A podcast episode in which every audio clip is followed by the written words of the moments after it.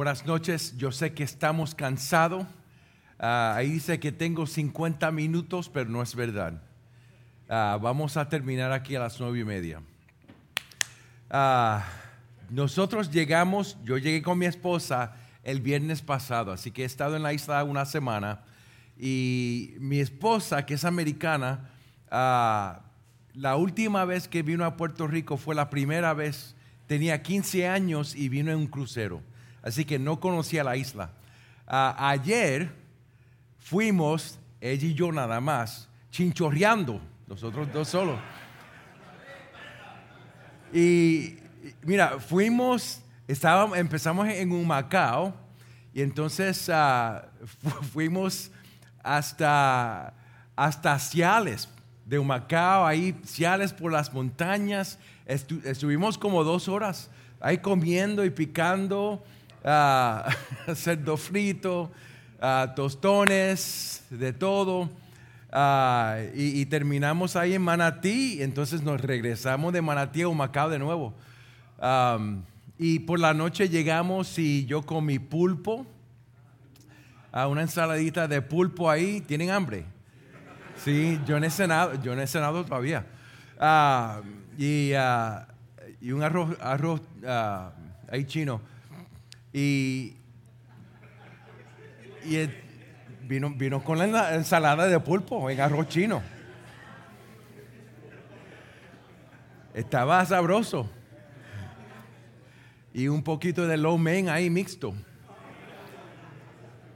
Te dije que tengo hambre, ¿verdad?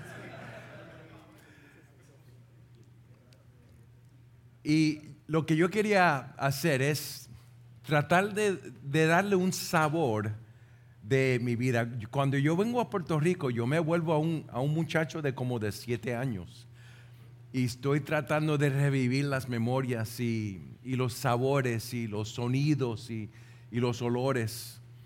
Pero tengo que, tengo que preguntarme que si yo estoy obedeciendo al Señor o no obedeciendo al Señor. Porque en Levítico capítulo 11 dice que no podemos comer cerdo. ¿Verdad? Que no podemos comer camarones o langosta o pulpo. Así que los puertorriqueños, vamos al infierno. O tenemos una dispensación especial. Ahí está en el cielo todo el mundo y los puertorriqueños. ¿Qué es lo que pasa?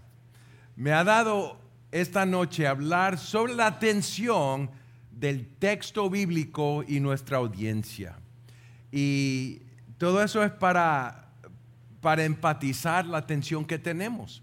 Porque Levítico 11 está en nuestras Biblias. Y la tensión es que Levítico 11 dice que no podemos comer cerdo, no podemos comer camarones, no podemos comer langosta, pero lo comemos con gusto.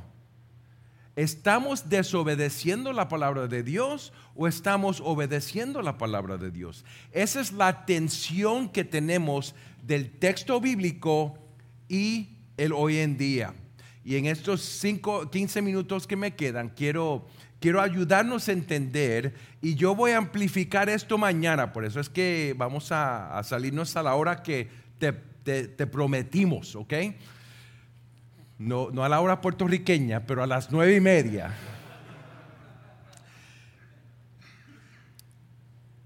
Hay una tensión entre el texto bíblico y hoy en día.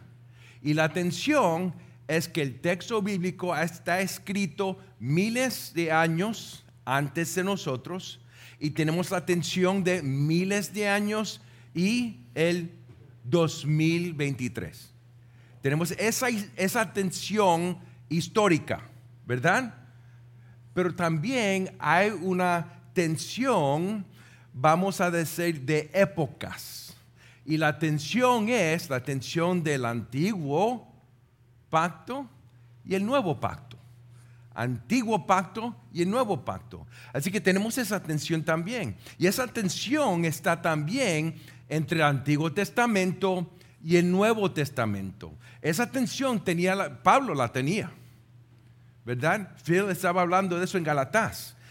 Pablo tuvo esa tensión con Pedro en Galatás capítulo 2. Así que tenemos que entender cómo vamos a manejar esa tensión del texto bíblico y del hoy en día. Bueno, lo que yo voy a sugerir, voy a empezar esta noche y voy a seguir mañana, lo que yo voy a sugerir es que debemos de entregarnos a un proceso de preparación que nos ayude a entender la Biblia y cada pasaje del texto. ¿Qué quiere decir esto para ellos en su entonces?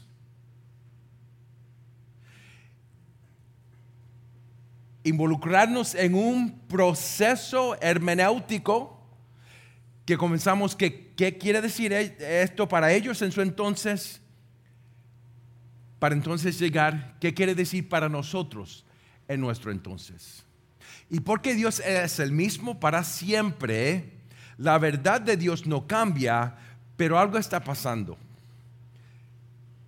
Entre Levítico 11 y hoy en día. Y algo estaba pasando entre Levítico 11 y vamos a decir Marcos 7. Así que rápidamente vamos a leer los dos pasajes. Levítico 11. El Señor habló de nuevo a Moisés y Aarón. Digan los israelitas, estos son los animales que pueden comer de entre todos los animales que hay sobre la tierra. De entre los animales, todo el que tiene pezuña dividida, formando así cascos hendidos y, rumia. Este comerán. Sin embargo, de los que rumian o tienen pezuña dividida, no comerán estos. El camello, porque aunque rumia, no tiene pezuña dividida, será inmundo para ustedes. El damán, porque aunque rumía, no tiene pezuña dividida, será inmundo para ustedes. El conejo, porque aunque rumía, no tiene pezuña dividida, será inmundo para ustedes. Y el cerdo, porque aunque tiene pezuña dividida, formando así un casco hendido, no rumía, será inmundo para ustedes. No comerán de su carne ni tocarán sus cadáveres, serán inmundos para ustedes. Quiero ah, introducir eh, un proceso que, vamos a, pasar sobre ese proceso mañana. No sé si podemos usar la pizarra de, la semana pasada aquí para mañana. Gracias.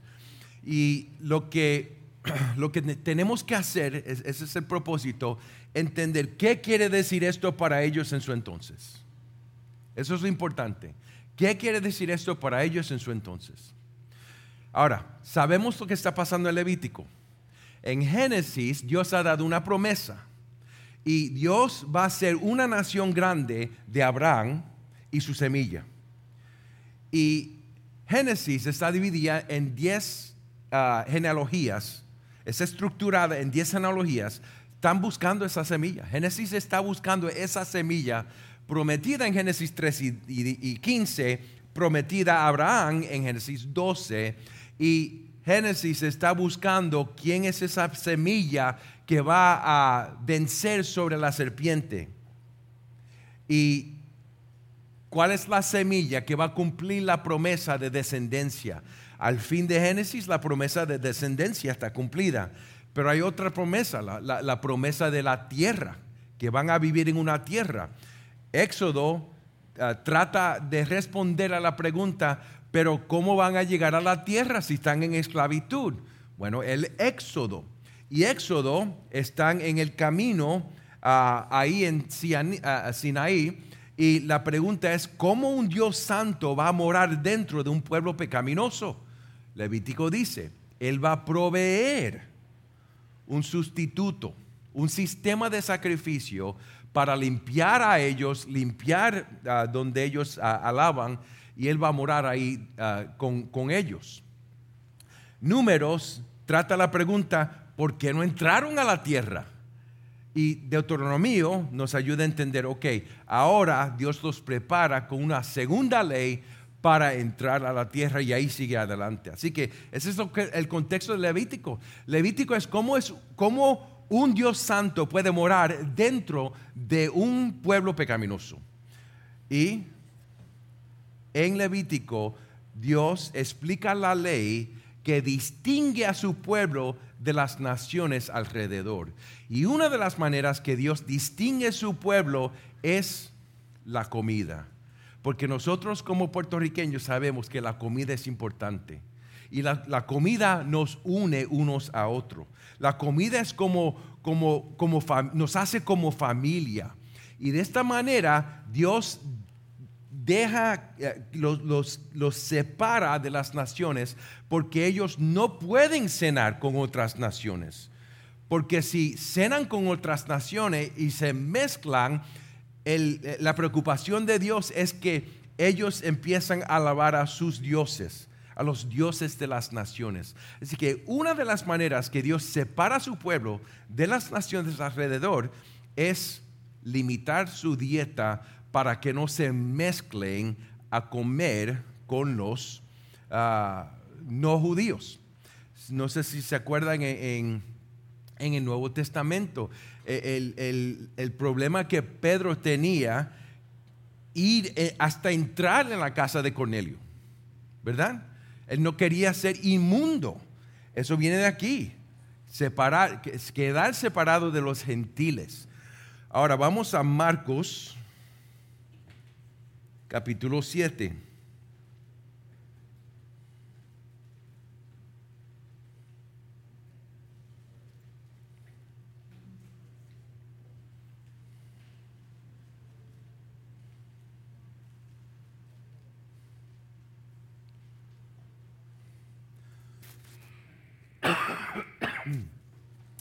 Aquí esta misma pregunta ah, se, se levanta aquí y vamos a ver cómo responde Jesús.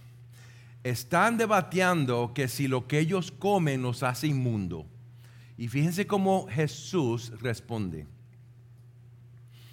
Versículo 14, llamando de nuevo a la multitud, Jesús les decía, escuchen todos, los, ah, todos lo que les digo y entiendan. No hay nada fuera del hombre que al entrar en él pueda contaminarlo, sino que lo que sale de adentro del hombre es lo que contamina al hombre. Si alguno tiene oídos para oír, que oiga. Cuando Jesús dejó la multitud y entró en casa, sus discípulos le preguntaron acerca de la parábola. ¿También ustedes son tan faltos de entendimiento? Les dijo, ¿No comprenden que todo lo que de afuera entra al hombre no lo puede contaminar? Pero no entra en su, ah, porque no entra en su corazón, sino en el estómago y se elimina. Jesús declaró así limpios todos los alimentos. Y ahí cada puertorriqueño dice aleluya. ¿Qué es lo que pasó? ha habido un cambio de época, un cambio del Antiguo Testamento al Nuevo Testamento. Y lo que vemos es que, eso se ve en Galatas capítulo 3, que Jesús mismo, fíjense lo que pasa, los judíos nunca, nunca pudieron cumplir el pacto antiguo. Nunca. Dios los expulsó de la tierra por su idolatría por, no cumplir este pacto. ¿Y qué hizo Dios?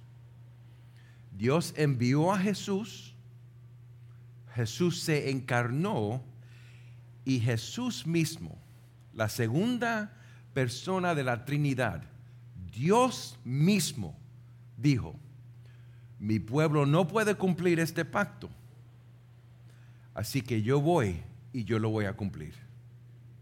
Y Jesús lo cumplió de esta manera.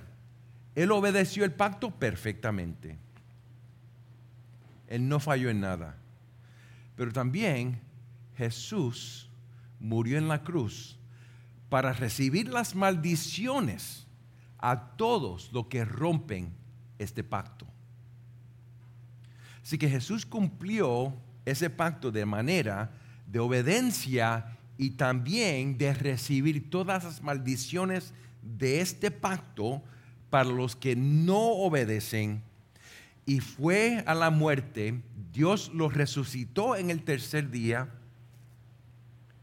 diciendo como que yo recibo lo que tú has hecho de parte de mi pueblo.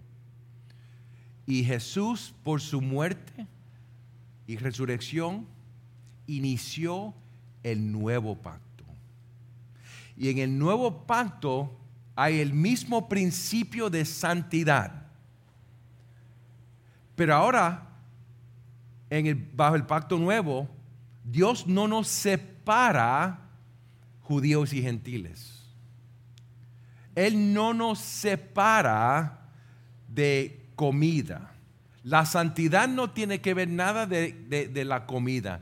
La santidad no tiene que ver nada con el vestido. La santidad tiene que ser nosotros entregados a Cristo y es lo que sale de la boca que nos hace ver qué está en nuestros corazones. Y ahora, porque Jesús ha traído judío y gentil junto en un solo hombre, Efesios capítulo 2, ahora podemos comer junto. Y ahora todo es limpio. Y eso fue lo que Pedro aprendió en Hechos capítulo 10, ¿verdad? Así que hay una gran tensión entre el texto bíblico y el día de nosotros.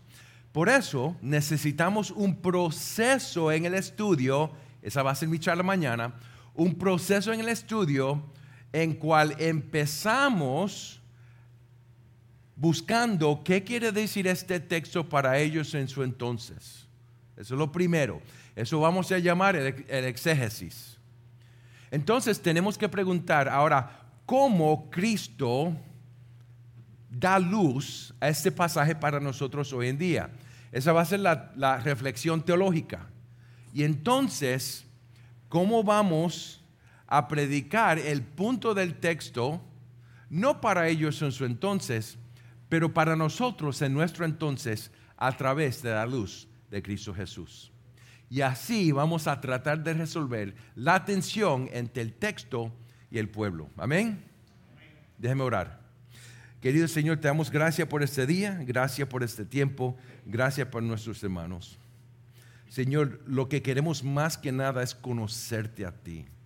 Así que Señor, ayúdanos a entender tu palabra para nosotros primero y para que podamos animar a tu pueblo con tu palabra. En el nombre de Cristo oramos. Amén. Buenas noches.